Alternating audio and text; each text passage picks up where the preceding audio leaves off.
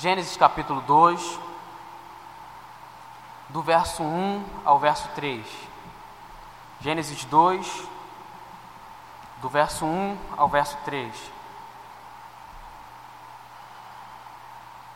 Gênesis 1, Gênesis 2, perdão, do verso 1 ao verso 3. Estarei lendo, os irmãos acompanhem. Assim, pois, foram acabados os céus e a terra, e todo o seu exército. E havendo Deus terminado no sétimo dia a sua obra que fizera, descansou nesse dia de toda a sua obra que tinha feito. E abençoou Deus o sétimo, o dia sétimo, e o santificou, porque nele descansou de toda a obra que como Criador fizera. Irmãos, a minha intenção essa manhã é que nós viemos a meditar, aprendendo o descanso como Deus nos ensinou. Então, nessa manhã, nós vamos meditar um pouco sobre o que é o descanso na perspectiva de Deus, como Deus enxerga o descanso, e falarmos um pouco sobre o trabalho, o que é o trabalho na perspectiva de Deus, falarmos um pouco sobre a criação divina e como o homem deve se relacionar com a criação. Thomas Merton, um autor que vai trabalhar muito o campo da espiritualidade e o campo do descanso, ele diz: Existe uma forma sutil de violência contemporânea, ativismo e excesso de trabalho, a pressa e a pressão da vida moderna são uma forma, talvez, a forma mais comum de sua violência inata. Deixar-se levar por uma multidão de interesses conflitantes, render-se a muitas exigências, comprometer-se com muitos projetos, querer ajudar a todos em tudo, é sucumbir à violência. Isso mata a raiz da sabedoria interior, que torna o trabalho frutífero. Irmãos, nós estamos diante de um texto ou melhor, de um livro, livro de Gênesis.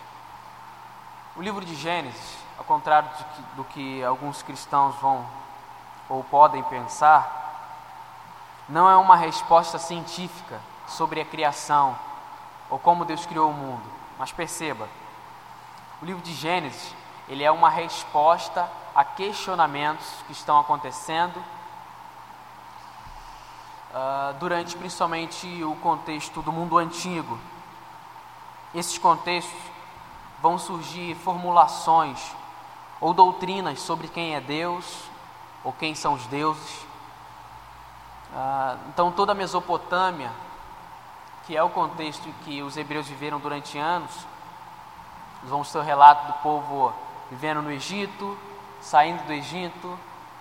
Então, esse é o contexto, um contexto de escravidão, um exemplo.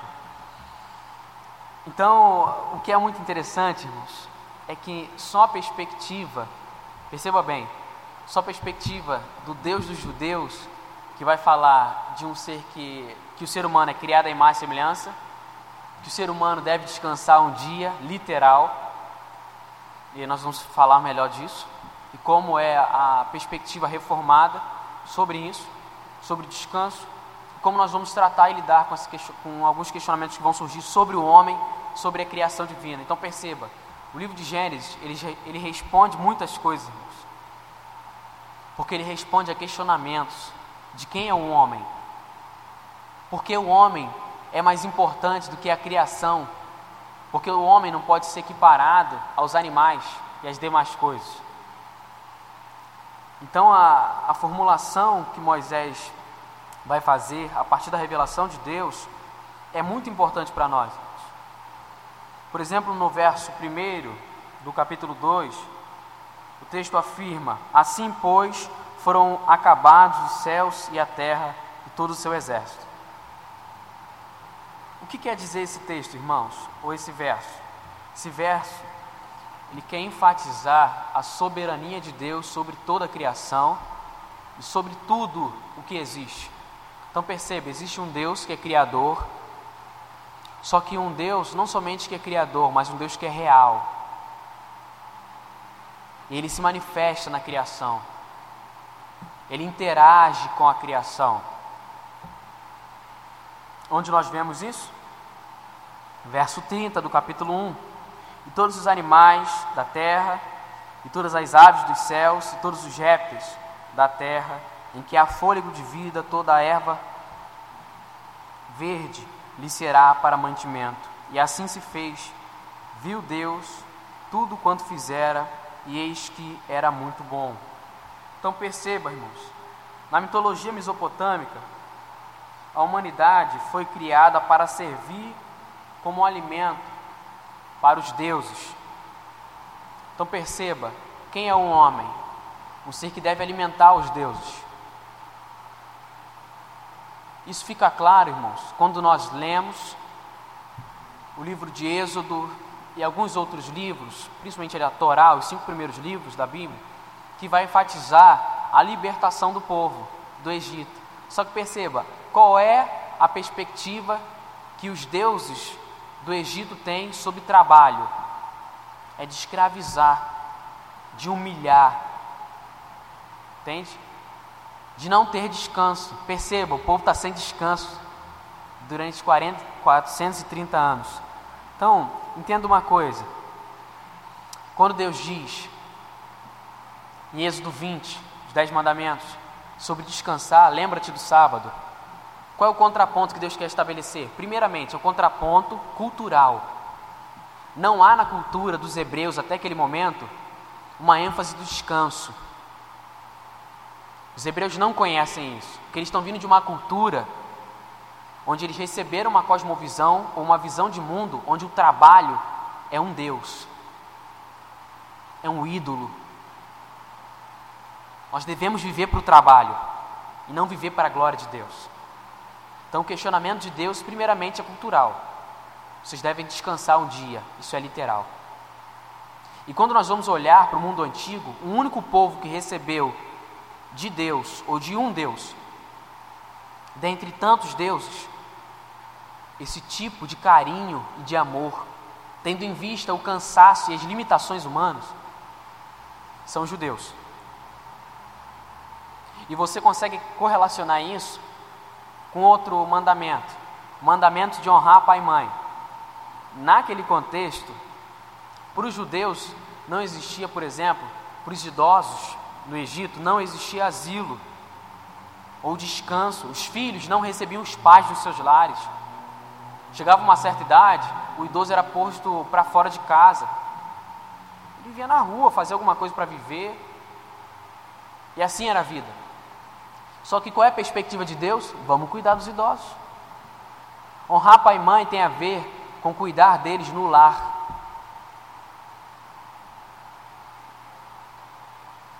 E aí talvez você, sei lá, possa não ter mais seu pai e sua mãe, mas perceba algo. Sogro, sogra, para quem é casado, e essa é a perspectiva cristã, de cuidado mútuo, de auxílio de preservar a vida humana, porque Deus ama a vida. Foi Ele quem criou a vida. Quando nós lemos o verso uh, ah, 31 do capítulo 1, viu Deus tudo quanto fizera, e eis que era muito bom. Então perceba, Deus ama a vida. Irmãos, aqui chego no ponto central de todo o argumento cristão. Nós só podemos falar que Deus ama a vida, que Deus ama o homem, que Deus quer que o homem descanse, reconhecendo as limitações físicas do corpo humano, as limitações cerebrais que o homem tem. Por quê? Porque Deus não está sozinho, Deus é trino.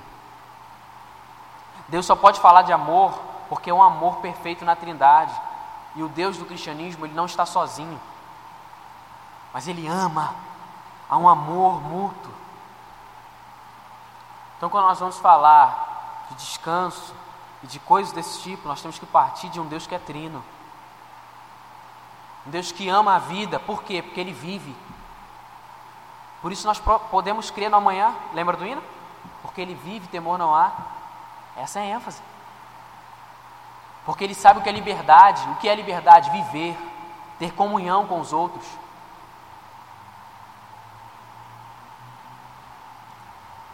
Irmãos, quando nós chegamos no verso 2, que é um verso fantástico, do capítulo 2, o texto afirma: E havendo Deus terminado no sétimo dia a sua obra que fizera, descansou nesse dia de toda a sua obra que tinha feito. Então perceba, Deus não somente fala sobre descanso, ele descansa. Deus é o exemplo de descanso. Irmãos, isso aqui tem a ver com a obra de Cristo, com o cristianismo, com a nossa vida cristã. Perceba uma coisa: quando nós lemos os evangelhos, principalmente o evangelho de Mateus, o evangelho vai enfatizar o quê? Nascimento de Jesus. Vai enfatizar o batismo de Jesus e aí de Jesus para o deserto. Só perceba uma coisa: após o batismo de Jesus, quem aparece na história? Deus. Deus Pai aparece enfatizando o quê? Este é meu filho amado em quem me comprazo. Perceba bem, irmãos, perceba bem. O problema do nosso cristianismo é que nós queremos fazer para Deus, negando a nossa relação com Ele. Só que o cristianismo é outra coisa, irmãos. Perceba bem: 30 anos, Jesus não fez nada para Deus. Nada que eu digo de ministério público, tá, irmãos? Não estou dizendo que a vida de Jesus, as coisas simples, não sejam para a glória de Deus, são. Mas o que nós damos ênfase é o que? O ministério de Jesus, não é? 30 anos, Jesus não fez nada de milagres, nem coisas desse tipo. E perceba o que Deus vai dizer após o batismo: Eu amo Ele. O que isso enfatiza, irmãos? A vida cristã não é feita do que nós fazemos para Deus, é feita da nossa relação com Deus. Glória a Deus por isso. Porque se um dia nós falharmos em fazer algo, é a nossa relação com Ele que enfatiza quem nós somos. A nossa identidade está escondida na cruz. Nós só encontramos sentidos para a alma, para a existência em Jesus. Sem Cristo, sem cruz, não há sentido nem identidade cristã. Irmãos, e aqui eu chego num ponto central. Sabe qual é o problema? da vida dos cristãos em pleno século XXI é pensar que nós podemos fazer algo, sabe, para Deus, fazer e fazer e fazer, esquecer de uma relação simples, de um Deus que ama, de um Deus que quer saber como está seu coração, quem é você, como foi a sua semana, como estão sendo os teus dias, tuas angústias. Por um Deus que quer olhar para você como um produto ficar pedindo você, faça isso, faça aquilo, faça isso, faça aquilo. Irmão, sabe qual é a queda da religião? É quando nós ouvimos. E aí chega no ponto central, irmãos. Depois do batismo de Jesus, para onde Jesus vai? Para o deserto, certo? Perceba uma coisa: o que, que o diabo vai questionar Jesus? Qual é o questionamento do diabo? Perceba bem isso. Qual é o questionamento do diabo? Se tu és o filho de Deus, traduzindo, tua identidade, quem é você? Você é filho de Deus? Faça isso, faça aquilo. Traduzindo, é a mesma voz de Gênesis 3. Produza religião, mas deixe de amar a Deus.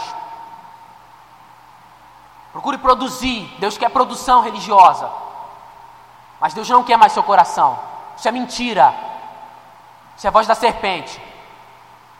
O diabo é quem fala isso. Deus nunca disse isso ao longo da história. Deus quer o coração de seres humanos, Deus quer conviver com o ser humano, Deus quer se manifestar na comunidade cristã. Deus ama, porque Ele é trino. Deus é a comunidade, como vai dizer Agostinho. Essa é a ênfase do Evangelho. E nós estamos pensando em produzir, em fazer algo para Deus. Isso é a voz do diabo, irmãos. O diabo quer o que nós produzimos. Deus quer quem nós somos em Cristo. Deus quer nos amadurecer, nos dar liberdade. Irmãos, isso quebra todo o paradigma de religião que nós temos na cabeça. Porque nós pensamos a vida principalmente a partir da Revolução Industrial. Então isso está no nosso sangue, no sangue do ocidental. Está no seu sangue, no meu sangue, quanto seres humanos que vivem no século 21. Por quê? Se alguém pergunta, chega e pergunta para você, quem é você? O que você responde? Ah, eu sou, eu faço isso, eu faço aquilo outro, eu sou formado nisso, eu sou formado naquilo outro. Você não respondeu a pergunta, irmãos. Quem é você? A pergunta é: onde está sua identidade? E quando nós respondemos a partir do que nós fazemos, nós estamos negando a cruz, negando o Cristo e afirmando que nós somos o que nós produzimos.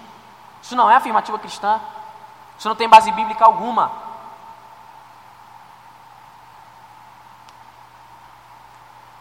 Abraão, sai da tua casa, sai da tua parentela, vai para a terra que eu vou te mostrar. Nós olhamos, sabe, para a história de Abraão como se mas aquilo ali é por fé, irmão. Sabe o que ele está saindo de uma cidade, de uma grande metrópole. Isso é Ur dos Caldeus, naqueles dias. Está saindo de uma grande metrópole para ver no deserto.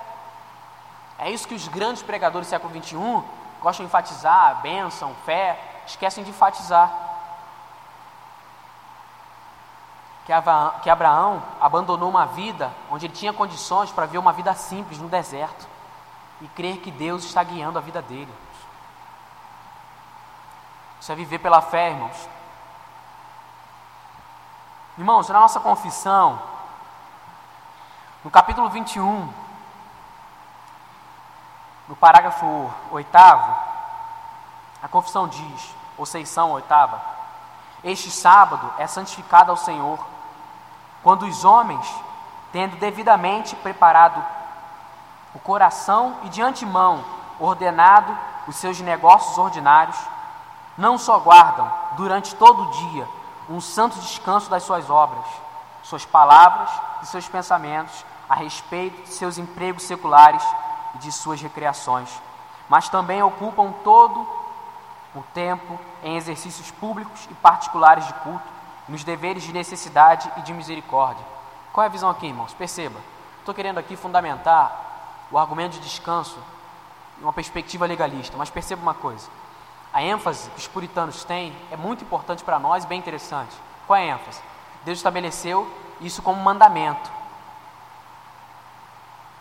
Esse texto está enfatizando isso. Isso é um mandamento divino. Só que perceba o coração da questão. A questão não é o dia semanal. A questão é um dia na semana. Isso tem que ficar muito claro para nós. A questão não é um domingo ou um sábado. Estabelecer isso como regra mas é um dia onde você vai fazer isso por liberdade. Perceba bem isso, irmãos. O chamado de Deus aqui é um chamado à liberdade. Por quê? Para que o seu coração perceba a vida. Irmãos, uma coisa que nós não percebemos no século 21 é o que é a vida, o que são as relações. Qual foi a última vez que você percebeu que seu filho já está com 20 e poucos anos? Seu filho já, sei lá, está com 10 anos, com 8, 10, sei lá, 9 anos. Qual foi a última vez que você percebeu, sentou, almoçou com seus filhos na, na mesa, olhando no olho, batendo um bom papo, tendo um bom diálogo? Qual foi a última vez? Quando é que nós vamos voltar a ter vida, irmãos? Vida é ter comunhão, ter liberdade, ter diálogo, ter vínculo, tirar um dia e passear. Quando é que foi, irmãos? Você que é casado, que viajou com sua esposa uma semana assim, sem ninguém, desliga o celular, desliga tudo, vamos viajar. Vamos namorar, vamos, sabe, revitalizar esse negócio. Vamos viver, filho. Isso é bom. O casamento é um dom divino. A gente vive para trabalhar, vive um monte de coisa, aquela vida agitada, e aí? Hã? O casamento está abaixo do trabalho? Quem disse isso? Quem disse que é essa ênfase cristã? Onde está escrito isso na Bíblia? Irmãos, amar, viver, conviver, se entristecer também faz parte. Esse é o caminho. Perceba uma coisa, irmãos. Nós falamos que Deus dá graça, certo? Amém, amém, aleluia. Glória a Deus, né? Só que perceba uma coisa: Deus não vai te dar graça para o que você não precisa. Essa é a ênfase de 2 Coríntios 12. Quando Jesus vira para Paulo diz: A minha graça te basta sem necessidade de receber maior graça, você não vai receber maior graça. Essa é a ênfase do Evangelho. Deus dá graça para corações que estão destruídos, irmãos. Ou você acha que é, é, assim, é à toa ou de qualquer um jeito as ênfases dos evangelhos sobre Jesus não vir por são, mas para o doente, sobre as ênfases com relação ao cego de nascença, o cego de Jericó, o ladrão. Bartimeu é ladrão, não é? Irmãos,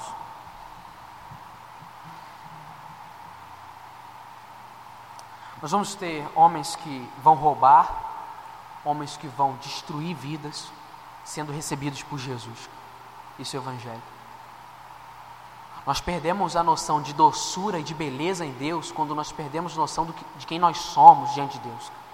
Seres totalmente indesculpáveis. É isso que Paulo vai dizer em Romanos 1. Os homens são indesculpáveis mas o que eles recebem de Deus em Cristo, capítulo 3, a partir do verso 20. Do verso 21, melhor dizendo. Paulo vai dizer, mas agora, em Cristo Jesus, se manifestou a justiça de Deus. Perceba bem isso, irmãos. A justiça de Deus é o que Deus faz, não o que nós fazemos. Isso é intrigante. Então, nossa perspectiva de trabalho, que nós vamos desenvolver tem que estar baseado no que Deus já fez, irmãos. Santificação no cristianismo é lutar contra o seu coração, contra o seu passado a partir da cruz, não a partir de moralidade, de regra. O cristianismo não é uma regrinha, ele é uma pessoa, ele é real. Paulo em Atos 9, se encontra com Jesus, que não é uma formulação doutrinária, mas que é uma pessoa. E ele cai do cavalo, perdendo toda a sua força. Irmãos, o que o texto de Atos quer, quer enfatizar para nós é: o homem que se sente diante de Deus, ele vai ser destronado. Porque Deus só habita com os quebrantados com os humilhados, quem carece de graça.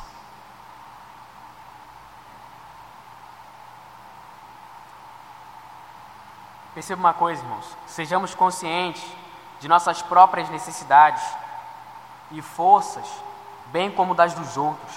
Lembremos-nos então da máxima que o Senhor disse aos fariseus: é lícito nos sábados ou no sábado fazer o bem isso vai estar em Mateus 12, 12. Perceba bem, irmãos. Dia de descanso, a nossa vida está relacionada ao outro, às necessidades do outro. Da sua esposa, seu esposo, da sua família, pessoas estão ao seu redor. Consegue perceber, irmãos? Quando nós negamos um dia de descanso semanal, irmãos, nós estamos negando que Deus é provedor. Nós vamos ver isso mais à frente. Pergunta que fica é, irmãos, por que nós somos tão irritadiços, temos falta de paz, somos apressados, desequilibrados com a nossa agenda ou programação semanal? Ou até porque nós somos extremamente corretinhos, querendo controlar a vida? Isso pode demonstrar a nossa vontade de controlar não somente a vida, mas de pensar que o fazer para Deus é a base do viver para Deus, da relação com Deus. E assim nós invertemos a ordem do que Deus estabeleceu a partir do Evangelho. Isso é um pecado, irmãos, gravíssimo, de orgulho. É isso que a serpente vai enfatizar. Comer do fruto, irmãos, significa independência. Nós não vamos ligar para nada, vamos viver nós vamos falar que nós dependemos de Deus, mas com a vida durante a semana, quando as coisas apertam, você dá seu jeito, nem lembra que você tem que orar, ter vida de comunhão com Deus. Porque na verdade, Deus talvez nem exista.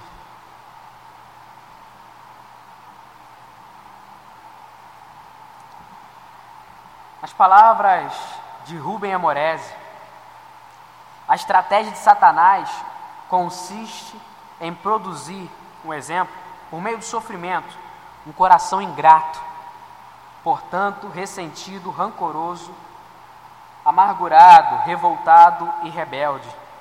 Então perceba algo. Qual é a ênfase do diabo? É que nós devemos ser ingratos a Deus, irmãos. O pecado de Adão, a base do pecado é ser ingrato. O orgulho tem por pano de fundo não reconhecer que a vida pertence a Deus, que o mundo pertence a Deus, que tudo pertence a Deus, até mesmo o que você faz, o fôlego que você tem, o seu respirar pertence a Deus, não pertence a você. Essa é a ênfase da Escritura.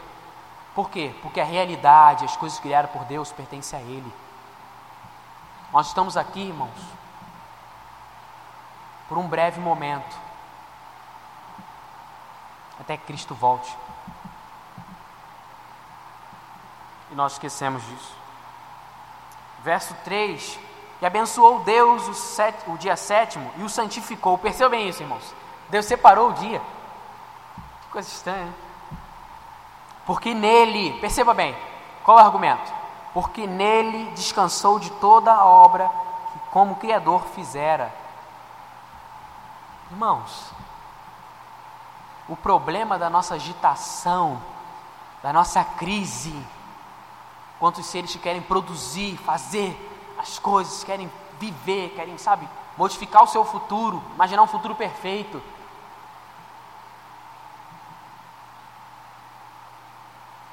Porque nós não reconhecemos Deus como Criador e como exemplo de um ser que é livre.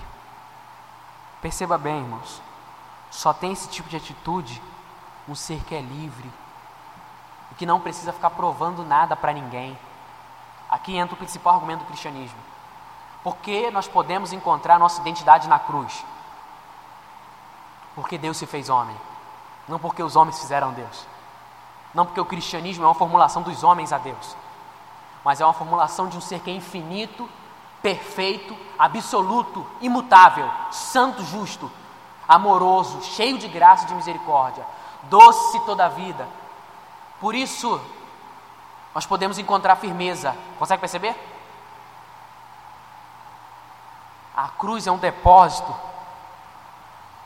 onde aqueles que são fracos, que facilmente escorregam, que conseguem idolatrar, fazer outros deuses, que são mentirosos, covardes, que facilmente odeiam o próximo, não sabem amar, conseguem encontrar na cruz a sua identidade conseguem a partir dali olhar com doçura para o outro.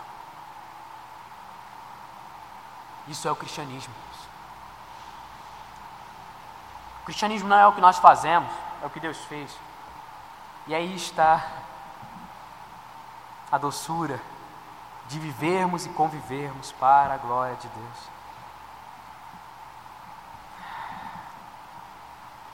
O outro grande autor, o N. Miller, diz: o sábado não depende de nossa boa vontade para parar.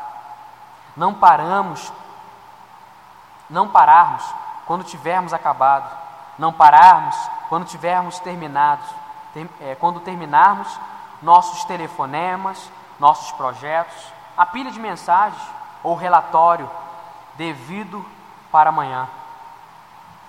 Paramos porque é tempo de parar. O sábado requer renúncia. Se apenas pararmos quando tivermos terminado todo o nosso trabalho, nunca iremos parar, porque o nosso trabalho nunca está completamente feito. A cada realização surge uma nova responsabilidade. Não andeis ansiosos quanto o dia de amanhã, disse Jesus repetidas vezes. Quando o trabalho deste dia, que o trabalho desse dia seja suficiente. O sábado diz: fique quieto, Pai, não apressa em chegar ao fim, porque nós nunca terminamos. Perceba bem isso, irmãos. Ei, fazendo uma, uma análise breve do texto que ele vai citar aqui, do não andeis ansiosos. O que, que é isso para Jesus, irmãos? É ter, é, é o quê?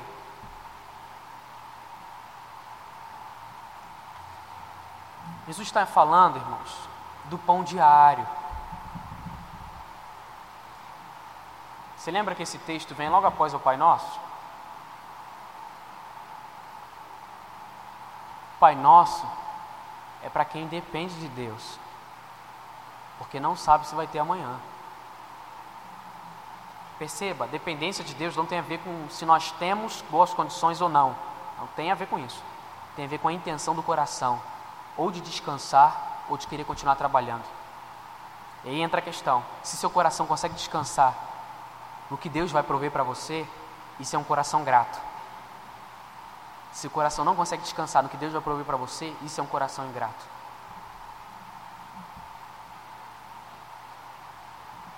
Então perceba, Jesus vai enfatizar que nós não devemos andar ansiosos. Mas por que não? Hein? Por que não? Qual o sentido de Jesus falar isso? Jesus está enfatizando que na nossa relação com Deus, Deus vai prover o necessário ele começa a listar algumas coisas bem simples: roupa, alimento diário. São coisas simples. Mas perceba, isso tem a ver, Jesus está falando para judeus, tá? Isso tem a ver com o que aconteceu depois da saída do Egito. Quando o povo recebia alimentos de domingo a quinta-feira, eles recebiam um alimento diário. Não podia guardar. Por quê? Empodrecia. Porque a ênfase de Deus é: vocês têm que depender de mim. Por quê, irmãos? Perceba bem isso. O povo que acabou de sair do Egito tem uma formulação. Sabe qual é a formulação? Capitalista. Formulação de que nós devemos produzir, que nós devemos ter, controlar a vida, controlar a nossa vida financeira, econômica. Você não sabe nem se vai estar vivo amanhã, mas tu quer controlar a vida. Então perceba bem, irmãos, perceba muito bem isso.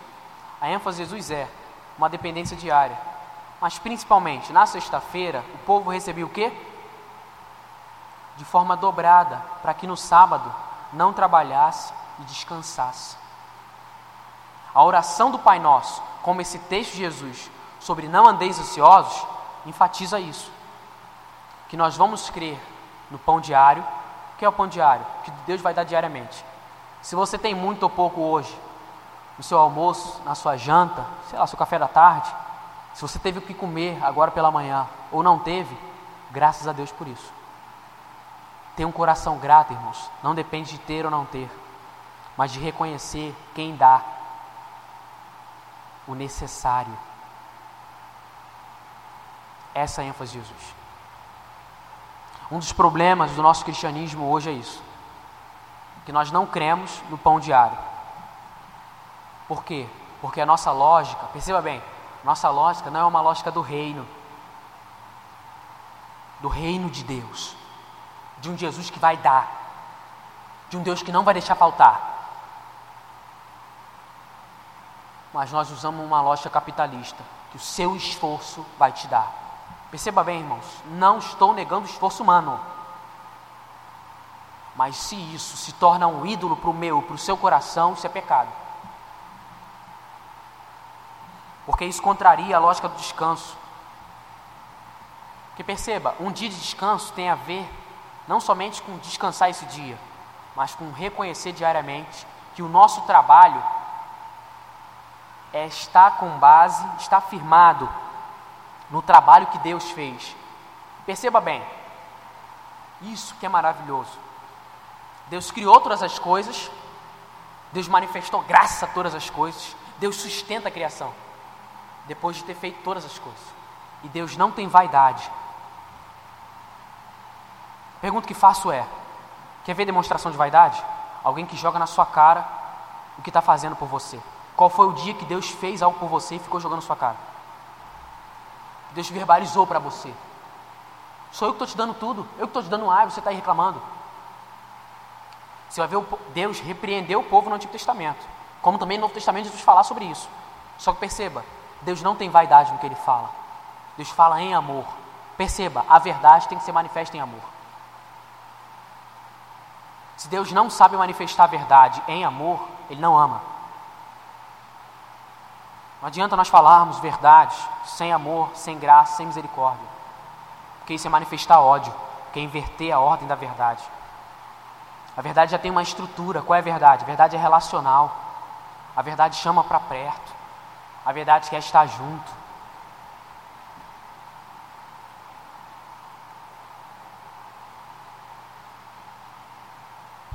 Então perceba bem isso, irmãos. Esse dia de descanso tem a ver com isso, com essa realidade. Então, irmãos, quando praticamos o deleite do sábado, proclamamos que Jesus derrotou na cruz todas as forças espirituais do mal, como vai estar em Colossenses 2,15. Nós afirmamos que os seres humanos têm infinito valor e dignidade, além de sua produtividade e que o amor de Deus e a realidade são, mais importantes, são as coisas mais importantes uh, do universo. Perceba bem isso. Então, o amor de Deus em cuidar, em preservar a criação e a própria realidade são importantes. Essa interação que Deus está fazendo com o homem ao longo da história, através da cultura, das artes, do cinema, do campo jornalístico, de todas as coisas tem a ver, primeiramente, com o descanso. E aí entra a ênfase final, irmãos, e aqui eu encerro o sermão. Já percebeu que você todos os dias, ou pelo menos deveria, dormir, e a criação e o mundo continuam? Irmãos, isso enfatiza a sua e a minha inutilidade. Nós não vamos transformar o mundo. Isso é lindo. A criação não depende de nós, se nós deixarmos de existir, traduzindo, morrermos, o mundo vai continuar. Lindo e belo. E feio também, em muitos aspectos. Mas perceba, isso é, sabe, maravilhoso. O sono é uma das formas de Deus dizer para nós: se acalme, descanse. Eu estou no controle de tudo. Você vai ver diversos salmos, irmãos. Salmo 127, Salmo 128, enfatizando a família e a relação de Deus com o trabalho. E com isso, a relação que o homem tem com o trabalho. Quem não descansa não está enxergando o mundo a partir de uma perspectiva cristã, irmãos. Porque quer produzir com base nos seus esforços, não com base no esforço divino. Irmãos, que Deus manifeste graça ao nosso coração doçura e ternura para percebermos isso. O valor do descanso. Que você e eu somos seres humanos. E o descanso afirma isso. Que nós não somos objetos, como o capitalismo, o socialismo, mas quem quiser falar de economia ou de qualquer uma outra coisa, vai afirmar. Porque vai enxergar o ser humano como matéria, não como um ser criado à imagem e semelhança de um Deus que é relacional, de um Deus que ama, se nós acreditamos no amor de Deus, irmãos, nós precisamos acreditar que Ele quer que nós venhamos a ter descanso e nos relacionarmos em meio ao descanso. Amém?